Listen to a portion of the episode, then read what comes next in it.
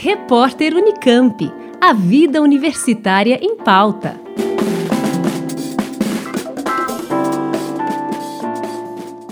A suspensão das atividades presenciais em todos os campi da Unicamp até o dia 12 de abril, como medida de prevenção contra a pandemia de coronavírus, vai impactar a rotina de praticamente todos os estudantes matriculados em cursos de graduação e pós-graduação da universidade. Diante disso, a reitoria publicou, ainda no dia 16 de março, uma resolução para buscar, na medida do possível, preservar as atividades acadêmicas no primeiro semestre de 2020, através da criação de um programa emergencial para os cursos e disciplinas da graduação e pós-graduação da Unicamp. Ontem, dia 18 de março, o MEC, Ministério da Educação, publicou uma portaria autorizando as instituições de ensino a substituir aulas presenciais por aulas no formato de ensino à distância. Já a Secretaria de Educação do Estado de São Paulo acaba de publicar na manhã desta quinta-feira uma resolução parecida, abrangendo também as instituições estaduais de ensino. E para entendermos melhor como todas essas medidas vão impactar a dinâmica dos cursos de graduação da Unicamp, eu converso agora por telefone com a pró-reitora de graduação da universidade, professora Eliana Amaral. Olá, professora, muito obrigada pela entrevista. Muito obrigada pelo espaço, acho que é um bom momento para a gente poder conversar por esse formato de comunicação. Professora, de que maneira as resoluções recentes do MEC e da Secretaria de Educação do Estado de São Paulo vão impactar o que já vem sendo organizado pelos cursos de graduação da Unicamp, no sentido de utilizar ferramentas de educação à distância neste cenário de suspensão das atividades presenciais por conta do coronavírus? De fato, elas nos ajudam, nos apoiam, dando a legitimidade necessária para uma decisão que é uma decisão já esperada, né? Já era esperado que o sistema educacional, sendo sensível né, ao que está acontecendo, uh, lembrasse da necessidade de liberalizar o uso de outros instrumentos e regramentos que restringiam o uso de educação à distância ou educação não presencial para os cursos de graduação e, inclusive, ensino básico. Então, para o Estado de São Paulo, hoje foi publicada a deliberação 177 do Conselho Estadual de Educação, que liberaliza o uso da, da atividade de educação não presencial para a educação básica, inclusive, para os anos fundamentais, para os anos do ensino médio e refere-se também, então, ao ensino superior, eh, tirando então uma dúvida que sempre há de que talvez o regramento não permitisse. Então, estamos respaldados agora por esse regramento. E isso é o que tem acontecido no mundo inteiro, né? Uh, diante do coronavírus, todas as instituições preocupadas em não interromper assim, o planejamento né, de, de, formação dos estudantes e, da mesma forma, colaborar para que eles estivessem engajados uh, em uma atividade que inclusive desvia um pouco a atenção exclusiva da, do corona, porque isso é uma, uma preocupação até do ponto de vista psicológico. No mundo inteiro, as universidades fizeram essa migração, num tempo de preparação aí de duas, três semanas, fizeram essa migração. É o que a Unicamp, então, decidiu e está tomando as providências que começaram, então, no dia 12, para que nós tenhamos até o final do mês para ter um, já um panorama então das propostas dos cursos. É, professor, e segundo a resolução da reitoria da Unicamp, as propostas de adaptação das atividades de cada curso para o modelo de ensino à distância devem ser encaminhadas às respectivas pró-reitorias. Como é que está esse processo e que tipo de dificuldades têm sido reportadas a vocês pelos estudantes e docentes? Nós já recebemos de várias unidades, sabemos que diversas, inclusive a própria resolução diz isso, há várias disciplinas e atividades que não podem ser, é, não diria nem substituídas, mas poderiam ser adaptadas para a atividade não presencial. Então, sabemos disso. Então, as dificuldades estão em selecionar o que dentro dos currículos é possível fazer uma transferência em regime, neste momento de exceção, para a atividade não presencial.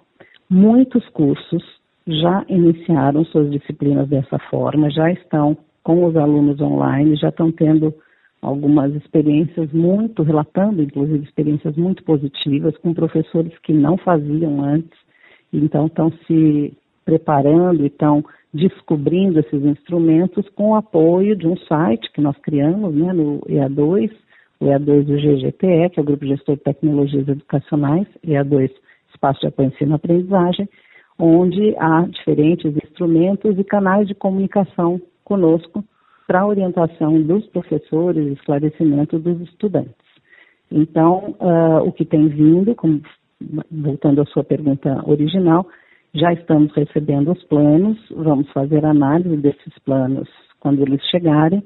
A resolução do Conselho Estadual, ela pressupõe sim que haja uma análise pela instituição e uma aceitação, uma revisão, vamos dizer assim, da qualidade dessa proposta, no sentido de que ela leva à aprendizagem esperada. Isso vai ser feito, então, a semana que vem, os ajustes serão feitos, se necessário, com a ideia de que possamos, em abril, ter, então, essas atividades em andamento. É, eu queria que a senhora detalhasse como o GGTE e o EA2, que a senhora já mencionou, estão se organizando para dar suporte aos professores e aos alunos do, dos cursos de graduação da Unicamp neste período. Então, existe uma página própria do, do EA2, né, dentro do, do, da página do EA2, existe então a, todo o material que tem vídeos, que tem uh, instruções, que tem links. Nós estamos fazendo mais vídeos de orientação, podcast, estamos preparando de orientação para os professores poderem fazer uh, a preparação das suas atividades. É, é, é, importante salientar que os professores, eles, é, a decisão sobre que disciplinas, como fazer, é, não deve, não, não precisa e não deve ser uma decisão isolada do professor, porque isso tem que ser dividido com a coordenação do curso, justamente porque nós estamos preocupados em manter a qualidade das atividades educacionais. Então, uh, os professores eles devem se reunir, isso já foi passado como uma responsabilidade para as coordenações e as próprias direções das unidades, que juntassem o seu grupo de professores responsáveis pelas disciplinas para que eles fizessem um planejamento integrado de tudo isso, né?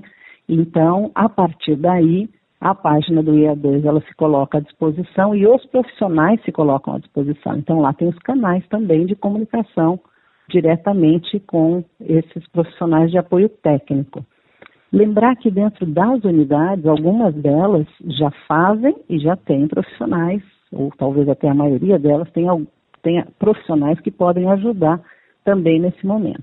Então, se entrar na página do EA2, e ela é então www.ea2.unicamp.br barra página de apoio ao ensino digital, tudo separado por traço, neste espaço, que então nós temos as orientações gerais de como as coisas devem, vão acontecer, tutoriais, temos aí como fazer vídeos, com, gravando vídeos junto com PowerPoint, como fazer uma videoaula. Então, esse tipo de instrução está disponível. Temos também os bancos de aulas da Univesp, da USP, da Unesp, o que da Unicamp tem no Coursera, que pode ser selecionado o que da Unicamp, dos MOOCs da Unicamp também está disponível, da UFSCar, e enfim, todo um, um conjunto de materiais que pode a, ajudar e dicas gerais de como fazer um bom curso à distância. Existe um e-mail de contato, esse e-mail é digital, arroba unicamp.br. É, professora, segundo a portaria do MEC, as medidas de substituição de atividades presenciais por atividades no modelo à distância não valem para os cursos de medicina nem para as práticas profissionais de estágio e de laboratório dos demais cursos. Como vai ficar a situação específica dos alunos de medicina da Unicamp e dos demais cursos que estejam matriculados em disciplinas laboratoriais e de estágio obrigatório? uh, a resolução ministerial, de verdade, nós não vão, a nossa legislação, aquela que nós temos que cumprir, é a legislação do Conselho Estadual de Educação, que se alinha à legislação federal, mas que pode ter resoluções uh, com alguma diferença. Então, se as pessoas derem uma olhadinha na, nessa resolução que foi publicada hoje, portanto, né, claro que ninguém ainda leu, nós estamos agora divulgando, ela diz que as atividades à distância, então, serão aceitas dentro, óbvio, das adaptações depois de calendário que serão necessárias, né, porque essa é uma preocupação, mas ela diz lá no final, exatamente no final, Efetuam-se dessa deliberação as atividades de aprendizagem supervisionada em serviço para os cursos da área da saúde. Isso é, a gente entende que, né, todo mundo entende que atividades em serviço, atividades de estágio, elas não podem ser feitas através da, do, da educação não presencial. Então, atividades em serviço para os cursos da área da saúde, práticas profissionais em estágios e atividades em laboratório não podem ser substituídas.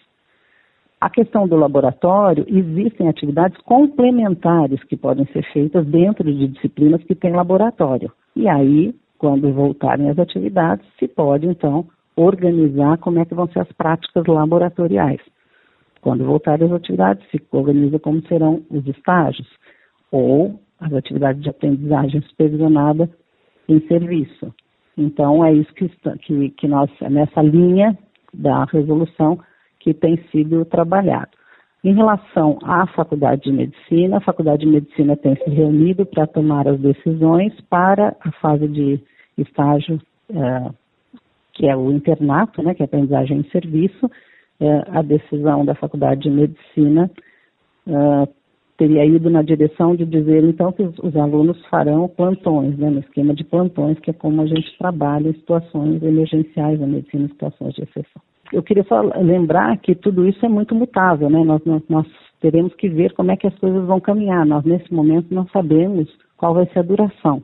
E voltando a reforçar que o grande objetivo é que a gente possa avançar naquilo que for possível dentro dos currículos e dos, dos calendários, fazendo todos os ajustes depois que sejam necessários do ponto de vista do, do regramento, né? as, as datas e os registros oficiais, que tem sido uma preocupação da comunidade, porque nosso regimento tem uma série de regras, mas são regras que nós mesmos estabelecemos para poder organizar o sistema. Na situação de exceção que estamos, então tudo isso terá que ser paulatinamente eh, ajustado. É, professora, nas redes sociais, estudantes de graduação da Unicamp têm levantado alguns questionamentos em relação à viabilidade do modelo de ensino à distância. Entre os pontos que têm gerado mais preocupação está a limitação que muitos estudantes mais carentes possam ter em relação ao acesso às ferramentas necessárias, por exemplo, computadores com acesso à internet banda larga. Já nos cursos e disciplinas de natureza mais prática, como é o caso dos cursos do Instituto de Artes, por exemplo, a preocupação tem sido em como serão adaptadas as atividades que geralmente envolvem projetos e apresentações artísticas que dependem de público. O que a senhora tem a dizer aos estudantes que estão preocupados com essas questões? Como eu disse, talvez não tenha, não tenha sido suficientemente compreendido, a decisão sobre o que pode ser feito através de atividade não presencial será da gestão do próprio curso. A coordenação de ensino dentro do, da unidade, dentro do curso, vai ter que nos dizer, e é esse plano que nós estamos esperando, aquilo que é possível aproveitar ou adiantar através de atividades não presenciais. Se não for possível, não é possível. E aí, então, o calendário será adaptado a isso. Claramente, toda a integralização, nós temos então um prazo de integralização, e essa é uma preocupação, eu sei também, claro que toda a integralização, nós já partimos do pressuposto que nós vamos ter que aumentar pelo menos um semestre nela para todos. E a depender da evolução da situação, quem sabe mais. Entendemos que provavelmente um semestre terá que ser adiantado. Entretanto, o que vai acontecer é toda uma adaptação a isso que será posteriormente organizada. Então, eu queria deixar bastante claro que a decisão do que é possível ser transferido para uma atividade não presencial e não é substituído é aquilo que pode ser aproveitada a oportunidade de uma atividade não presencial que venha através desse planejamento que será feito pelos cursos, pelas unidades. Não é, não será feito pela Pró-Reitoria de Graduação. Nós não, não, não é nosso papel fazer isso. E em relação a essa questão, as eventuais dificuldades de acesso à internet, computadores, o que você orienta? Bom, nós, nós estamos pedindo para os próprios estudantes, para os grupos organizados de estudantes, uh, iniciarem um levantamento nesse sentido. Uh, esse vai ser um momento de solidariedade em absolutamente todos os aspectos, e essa solidariedade passa também, então, por, por exemplo, emprestarmos notebook para quem não tem e tem acesso à internet, identificar quem não tem acesso à internet. Então, para os nossos estudantes que estão aqui próximos, né, que, estávamos, que estavam aqui próximos a nós, esse não seria um grande problema, com algumas exceções. Um levantamento que até então, antes da situação do coronavírus, inclusive não, não, nos, não vinha até nós, né, não chegava essa demanda. De formas diferentes, as pessoas resolviam eventualmente essa sua dificuldade. Então, o que nós precisamos é sermos informados de casos específicos, situações específicas e pensarmos, então, possibilidades de soluções específicas. De qualquer maneira, insisto, o que precisa ficar claro é que toda adaptação do ponto de vista de regramento a respeito de tempo, de integralização, modificação das disciplinas, a questão da matrícula de estudantes na disciplina, tudo isso nós podemos ajustar. O que nós queremos é oferecer a possibilidade de que continue havendo atividades, porque isso não só é uma preocupação acadêmica, mas é também uma preocupação com a saúde mental das pessoas. Nesse mundo de coronavírus, sabe-se que isso causa uma grande, uh, isso causa um impacto muito grande, inclusive porque torna-se o único assunto né, em pauta. Então, na medida da, da possibilidade, isso também ajuda a conectar as pessoas, manter o grupo unido, enfim, criar esse, essa, ainda esse sentimento de que há outras coisas e que a vida vai continuar depois que isso passar. É, professor, a Unicamp suspendeu as atividades até o dia 12 de abril, mas diante da evolução da pandemia no país e na nossa região, é, não se descarta a possibilidade de extensão desse prazo. Caso isso aconteça, como ficam as atividades de avaliação? Os professores poderão aplicar provas e trabalhos valendo nota nesse período? E vocês já discutem outras medidas, como antecipação de férias ou mudanças no calendário acadêmico? Sim, não tenha dúvida. Mudança no calendário acadêmico nós sabemos que vai ter que haver. Nós só não podemos dizer como ela vai ser nesse momento. Uhum. Então, isso já é absolutamente previsto. Em relação a provas ou atividade de avaliação, na própria Resolução 25 já está dito que as atividades realizadas não presenciais, que os trabalhos associados às atividades, porque é muito comum que tenha trabalhos intermediários, que eles devem ser usados para avaliação. Como nós não sabemos como, como e quando vai terminar o semestre, as questões de provas mais ao final nós podemos discutir posteriormente, mas não há impedimento e a liberalização que se fez do ensino à distância inclui as atividades de avaliação.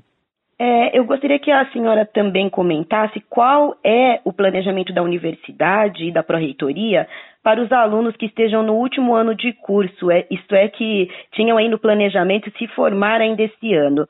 Como essas medidas poderão impactar bancas de TCC, colações de grau?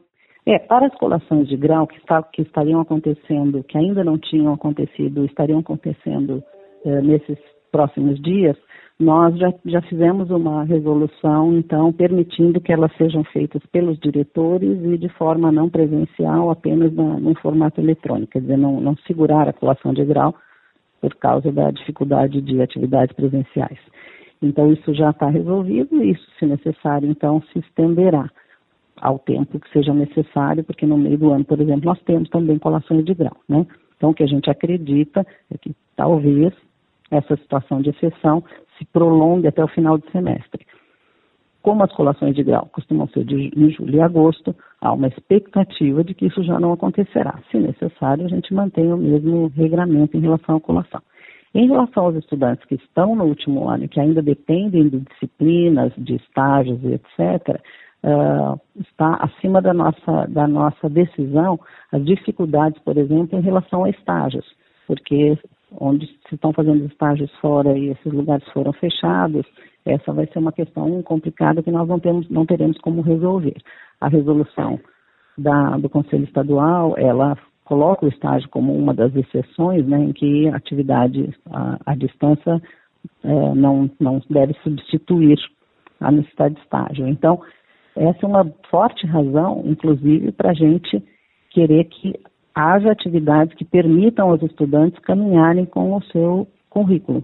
E isso terá que ser avaliado se as atividades de último ano, independente das atividades de estágio, se outras atividades elas podem ser feitas. O TCC pode seguir claramente e com muita facilidade o regramento da pós-graduação, que é, seria interessante, inclusive, ter uma conversa dessa depois com eles, para eles poderem explicar, mas nós já estamos também liberalizando na pós-graduação a questão das bancas feitas, então, cada um aí no seu espaço através de, de mídias digitais. Então, acho que não, o TCC não seria um problema, é, nós teremos problemas sim com estágios, particularmente porque há uma alta probabilidade de que a oferta de estágio, inclusive, seja suspensa para aqueles que oferecem estágio fora da instituição. É, professor, alguma outra informação que seja importante a gente divulgar nesse momento à comunidade acadêmica? É, eu acho que existe uh, a questão que a gente tem batido sempre em todos os lugares, né, a lembrança da necessidade do, da, de se prevenir no sentido de não se expor a aglomerações dentro da universidade, que nos levou a suspender as atividades presenciais da universidade, mas também isso vale para os estudantes fora da universidade, então a necessidade deles se resguardarem, tomarem seus cuidados eh, de saúde, manterem a melhor saúde física possível, em caso de estarem, então, com um quadro clínico de tosse e febre, numa situação se sentindo pior, nós vamos ter todo o esquema de emergência de atendimento de SECOM, que depois, se necessário, se encaminha ao HC. Acho que eles são agentes importantes de orientação e de esclarecimento para suas famílias, para as comunidades ao seu redor. E eu queria salientar uh, já a mobilização que existe dos estudantes, que é uma mobilização uh, muito bonita de ver, já preocupados com os estudantes com maiores necessidades, preocupados com potencial sobrecarga na área da saúde, como eles podem ajudar. Então, nós já criamos ontem um grupo de voluntariado que está se reunindo eletronicamente, quando se fala reunião agora é eletrônica, é, para que a gente possa identificar as necessidades e criar pequenos grupos de trabalho é, onde se possa responder a essas necessidades. É um tempo, de, como eu disse, de solidariedade, é um tempo de absoluta exceção e nós vamos ter que ter todos compreensão, jogo de cintura e entender que estamos todos tentando pensar no melhor e estamos então juntos, na verdade, a luta é contra o corona. Muito obrigada pelas informações, professora. Muito obrigada. E qualquer dúvida também deixo à disposição do ponto de vista acadêmico. Nós temos um e-mail próprio, que é o prg.corona.reitoria.unicamp.br. Esse é o, e-mail, então, específico para as, atividades, para as questões acadêmicas, as dúvidas eh, mais relacionadas à educação à distância, utilizar então o e-mail já do EA2, que é específico para isso, nas questões do ensino digital. Então, agradeço muito essa oportunidade. Eu conversei com a pró-reitora de graduação da Unicamp, professora Eliana Amaral, que trouxe mais detalhes sobre as medidas que vêm sendo adotadas na universidade diante da suspensão das atividades presenciais por conta da pandemia de coronavírus. Lembrando que quem tiver dúvidas ou precisar de orientações adicionais sobre questões acadêmicas pode enviar um e-mail para prg.corona@reitoria.unicamp.br. Já para as dúvidas especificamente relacionadas à educação à distância, o e-mail é edigital@unicamp.br. Juliana Franco para o repórter Unicamp. Rádio Unicamp. Música e informação de qualidade. Repórter Unicamp. A vida universitária em pauta.